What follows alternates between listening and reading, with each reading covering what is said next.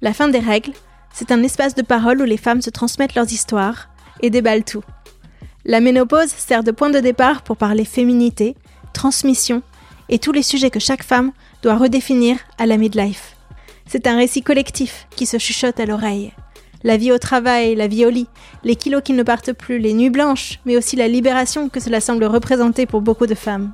La fin des règles que l'on s'impose, des règles que l'on accepte, la fin des règles quoi. Allez, venez.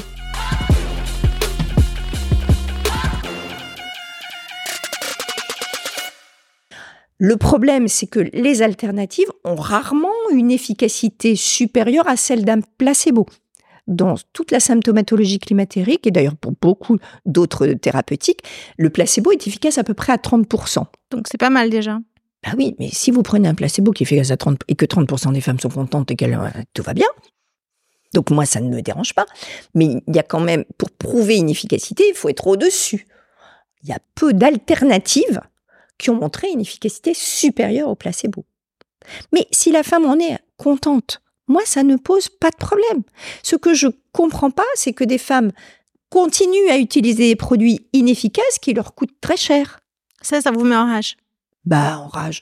Ça, ça vous a poussé à écrire ce livre, en tout ce cas. Qui, ce, ce que je voudrais, c'est que les femmes aient l'information. Et je me rends compte que les femmes sont désinformées désinformées. C'est même pas qu'elles manquent d'informations, elles sont désinformées. Elles ont tout à l'esprit que le cancer du sein, c'est le traitement hormonal de ménopause. Des femmes qui viennent me voir en consultation me disent je suis ménopausée. Elles s'assiedent devant moi et disent je suis ménopausée. Mais ne me proposez pas de traitement hormonal, hein, j'en veux pas, je veux pas faire de cancer du sein. Bah, je dis madame, euh, peut-être vous ferez un cancer du sein parce que je pourrais pas l'empêcher. Je suis traitée, peut-être je ferai un cancer du sein. Vous n'êtes pas traitée, vous ferez peut-être un cancer du sein. Ça ne change rien à notre situation. Le Est-ce qu'elles vous entendent Oui. Le, quand vous dites aux femmes, le cancer du sein, ça touche une femme sur huit. Autour de vous, vous avez plein de cancers du sein, plein de femmes qui ont été traitées, qui sont guéries, qui ont eu un cancer du sein. Une femme sur huit, c'est énorme. Mais c'est pas le traitement hormonal qui est responsable de ça, puisque les femmes, elles sont pour ainsi dire pas traitées aujourd'hui. C'est tout. Donc c'est une femme sur huit. C'est beaucoup. Après, le cancer du sein, comme je, vous l'ai dit, je crois déjà, c'est une pathologie que l'on traite très bien, puisqu'on a maintenant, contre le cancer du sein, et c'est pour ça que dans le livre, j'insiste beaucoup sur la consultation et le dépistage mammographique. Quand on découvre un cancer du sein de moins de 2 cm, on a 90% de guérison. Donc euh, évidemment qu'il faut le chercher. Et c'est pas qu'on ait un traitement ou pas. Parce que les femmes, elles doivent continuer à, surtout dans cette tranche-là, elles continuent à se faire suivre au moins une fois par an. Hein, la mammo tous les deux ans, mais au moins un examen clinique aussi une fois par an. Mhm. Ça, c'est très important parce que c'est pas parce que vous ne prenez pas de traitement hormonal que vous ne ferez pas de cancer du sein. Moi, j'ai plein de femmes dans ma patientèle qui ont eu cancer du sein alors qu'elles sont pas sous traitement. C'est incontestable. J'ai encore vu euh, il y a deux jours une femme à qui on a découvert un cancer du sein qui n'a jamais pris de traitement hormonal. Je ne vois pas pourquoi on ne le proposerait pas à ces femmes-là, de toute façon déjà. Sauf bien sûr si malheureusement elles ont eu un cancer du sein ou si elles ont une mutation. Enfin, j'en sais rien, je veux dire. Moi, ce que je constate dans les forums, parce que je les suis beaucoup, notamment sur Facebook et ailleurs, c'est que les femmes d'abord qui se connectent, c'est les femmes qui n'ont pas pris le traitement parce que si elles sont sous traitement, elles n'ont pas besoin de venir sur ces forums-là.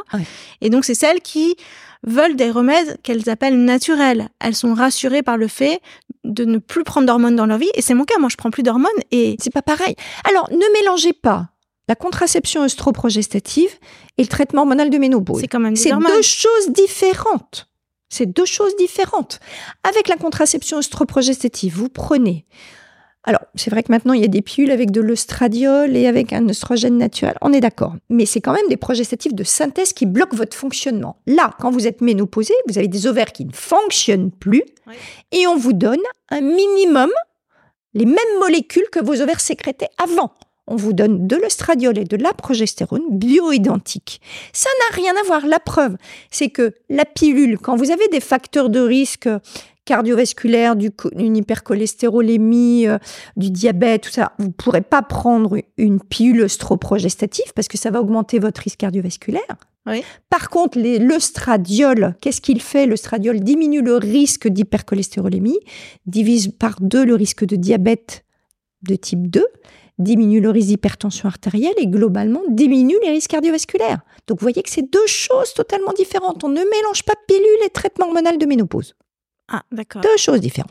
C'est des hormones si vous voulez, mais c'est deux choses différentes. Alors ça, c'est difficile à appréhender en vérité. Hein. Moi, je, je- je le ressens et je le vois autour de moi. On considère que c'est la même chose, c'est la suite. Eh ben c'est une si on a refusé la pilule, il n'y a pas de raison que tout d'un coup on se mette à Et accepter c'est une erreur. C'est vraiment ça, erreur. à mon avis, que les femmes ressentent aujourd'hui. hein. C'est une erreur. Il faut pas mélanger les genres. C'est deux choses différentes. Et quand on vous donne un traitement hormonal de ménopause, comme c'est écrit dans les recommandations, on donne le traitement minimal efficace, c'est-à-dire qu'on essaie de trouver la dose de stradiol et de progestérone qui font que vous allez bien et que vous n'avez pas de signes d'hyperœstrogénie.